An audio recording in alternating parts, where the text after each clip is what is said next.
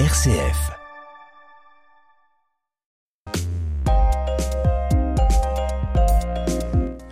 Dans notre dernière émission, Joël, nous avons vu qu'il n'existait aucune preuve sérieuse pour que la Terre dans le passé ait reçu la visite de voyageurs venus d'ailleurs. En outre, toutes les tentatives pour détecter un signal, une activité extraterrestre sont jusqu'ici restées vaines.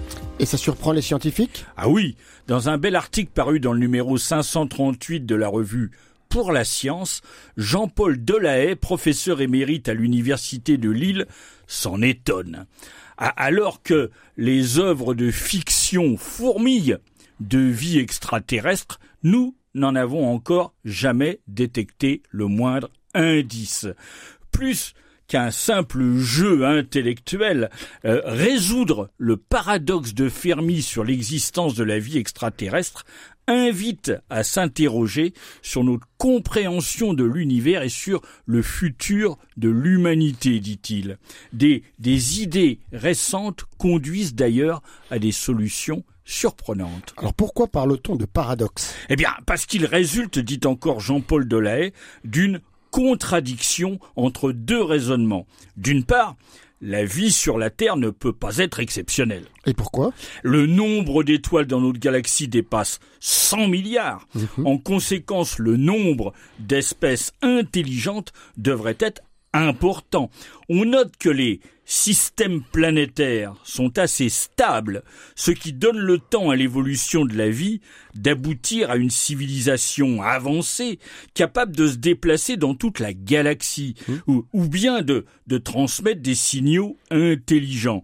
Il n'y a donc aucun doute, dit l'auteur de l'article, que des extraterrestres sont passés depuis longtemps sur Terre, ou au moins qu'ils nous ont envoyé des messages. Eh, Sauf que nous avons vu dans notre dernière émission, Bernard, qu'il n'existe aucune preuve sérieuse que les extraterrestres sont venus sur Terre nous rendre visite. Et nous n'avons encore reçu aucun message venu d'ailleurs. Il y a donc une contradiction. C'est ça le paradoxe de Fermi. Alors est-il certain que si elles existent, des espèces extraterrestres ont eu le temps de venir jusqu'à nous? Alors ça résulte d'un calcul très simple, Joël. La Voie lactée possède un rayon d'environ 50 000 années-lumière. Et elle s'est formée, voici, 13 milliards d'années. Même en se déplaçant à un millième seulement de la vitesse de la lumière. C'est-à-dire à 300 km par seconde Oui. Eh bien, une civilisation apparue voici 5 milliards d'années aurait eu largement l'occasion de nous rendre visite. Même si elle loge à l'opposé de la galaxie par rapport à nous Oui, de plus, si l'apparition de la vie est fréquente, ce n'est pas une, mais un très grand nombre de vies extraterrestres qui ont eu l'opportunité de venir nous voir et de nous contacter. Oui, comme dans les films de science-fiction, Contact, Independence Day, etc. Ouais, Eh, eh oui. Pour résoudre ce paradoxe, Jean-Paul Delahaye examine trois hypothèses. La première, c'est que l'apparition de la vie est très rare et que nous sommes réellement les seuls dans la galaxie. Ça paraît aujourd'hui très peu probable. Alors quelle est la seconde hypothèse? La vie apparaît facilement, mais elle ne persiste jamais assez longtemps pour aboutir à des civilisations suffisamment avancées pour euh, parcourir le cosmos ou communiquer avec leurs semblables. Bah, c'est une hypothèse plutôt pessimiste sur notre avenir à nous. Hein. Enfin, dernière piste, il y a bien un grand nombre de vies extraterrestres dans la galaxie, mais pour diverses raisons, aucune ne souhaite prendre contact avec nous ou nous informer de son existence. C'est ce qu'on appelle l'hypothèse du zoo comique, cosmique, pardon. ça, irait bien aussi. Oui, les cosmique, extraterrestres, les extraterrestres nous étudient un peu comme le naturaliste étudie les espèces animales en évitant de les perturber. C'est ça.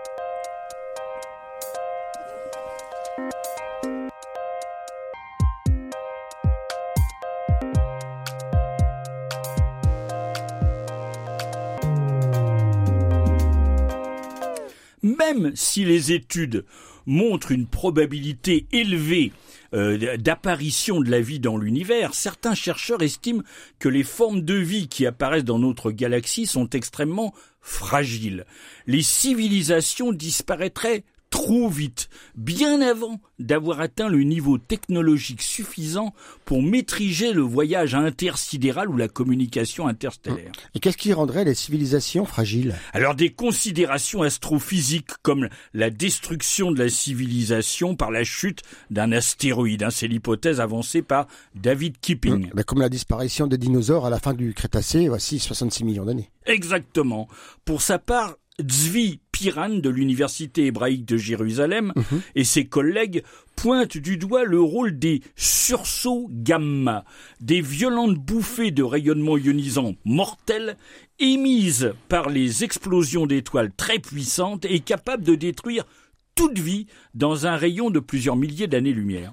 Ce genre de phénomène est-il fréquent? Eh ben, on l'ignore, mais si la fréquence de ces événements est assez élevée dans la Voie lactée, ça interdit à toute forme de vie de se développer et de s'étendre dans la galaxie. Mhm. Ça implique aussi que très probablement nous serons anéantis par un sursaut gamma avant même de partir explorer les étoiles. Oui. Alors, y a-t-il d'autres euh, catastrophes possibles du même genre? Alors la liste des catastrophes cosmiques naturelles qui pourraient mettre un terme à l'existence de la civilisation est longue, hein. mais une civilisation pourrait aussi elle-même mettre euh, fin à son existence. On regroupe ces scénarios sous le terme générique de piège cosmique. Alors, quel pourrait être un piège cosmique? Selon Jean-Paul Delahaye, leur forme générale serait la suivante. Le développement des sociétés techniques passe par des étapes qui sont à peu près les mêmes partout dans la galaxie conformément à ce que seraient les lois universelles du développement. Mhm. Le développement du progrès serait très semblable partout? Oui, c'est l'idée. Mais il contiendrait un ou plusieurs pièges que les sociétés pensantes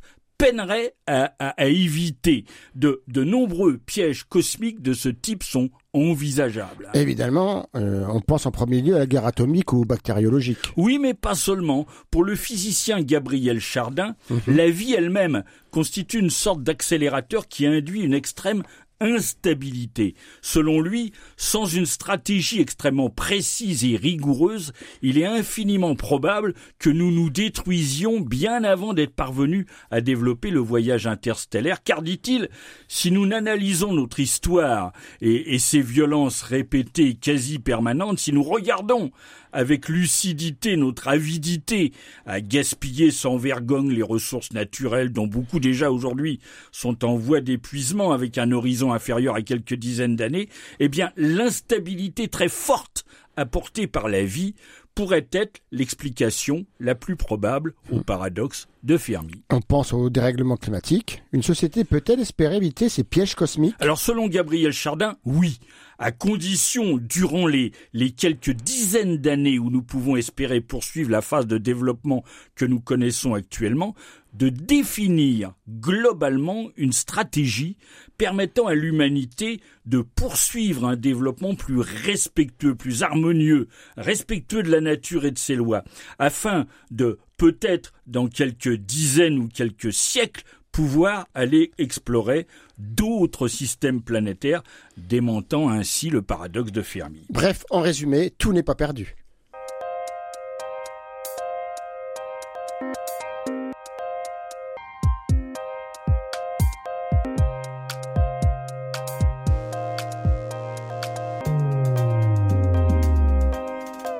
La conclusion de ce qui vient d'être dit est que la durée de vie d'une civilisation technique pourrait être assez courte et que si elle parvient à atteindre un niveau technique avancé, celui-ci peut provoquer sa perte. Du coup, la probabilité de rencontre avec une autre civilisation intelligente devient très proche de zéro.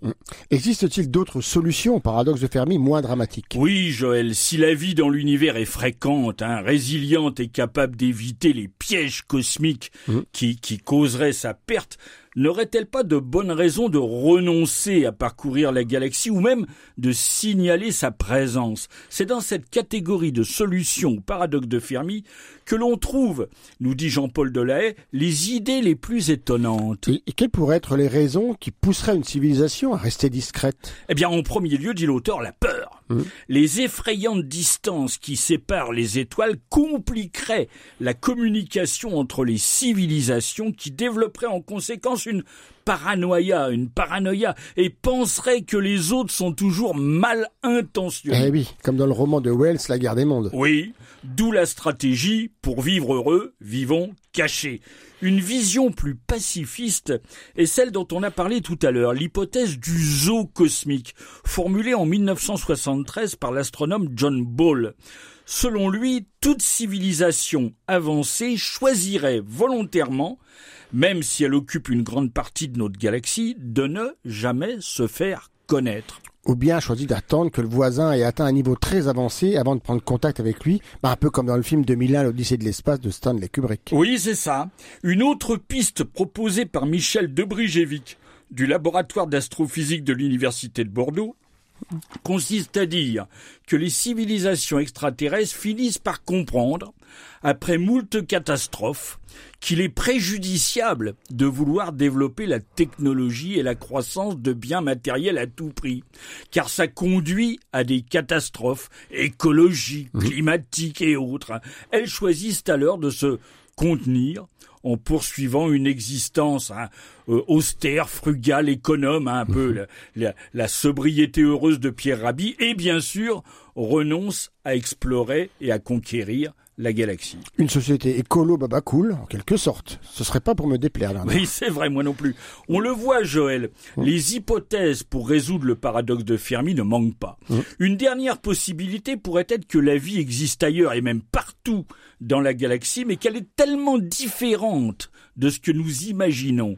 Ou bien elle utilise des moyens de communication si inimaginables pour nous que nous sommes incapables de la voir ni de percevoir les signaux qu'elle utilise. Néanmoins, ce type de réflexion n'est pas inutile, dit-il, puisqu'il nous oblige à nous interroger sur nous-mêmes. Et sur toutes les causes qui pourraient amener la civilisation à disparaître. C'est ce que l'économiste américain Robin Hanson a nommé en 1996 le grand filtre, un obstacle insurmontable ou très difficilement surmontable, une catastrophe à l'échelle planétaire qui non seulement empêche l'expansion de la civilisation à toute la galaxie, mais serait en revanche capable de la détruire. En définitive, la solution au paradoxe de Fermi est peut-être liée au problème de la fin de l'humanité. Reste qu'à défaut d'un prochain débarquement des extraterrestres, il est certain que ce paradoxe n'est même pas prêt d'être résolu. Ça c'est sûr. Au revoir à toutes et à tous, au revoir Bernard et à bientôt j'espère pour un autre juste ciel. Au revoir Joël.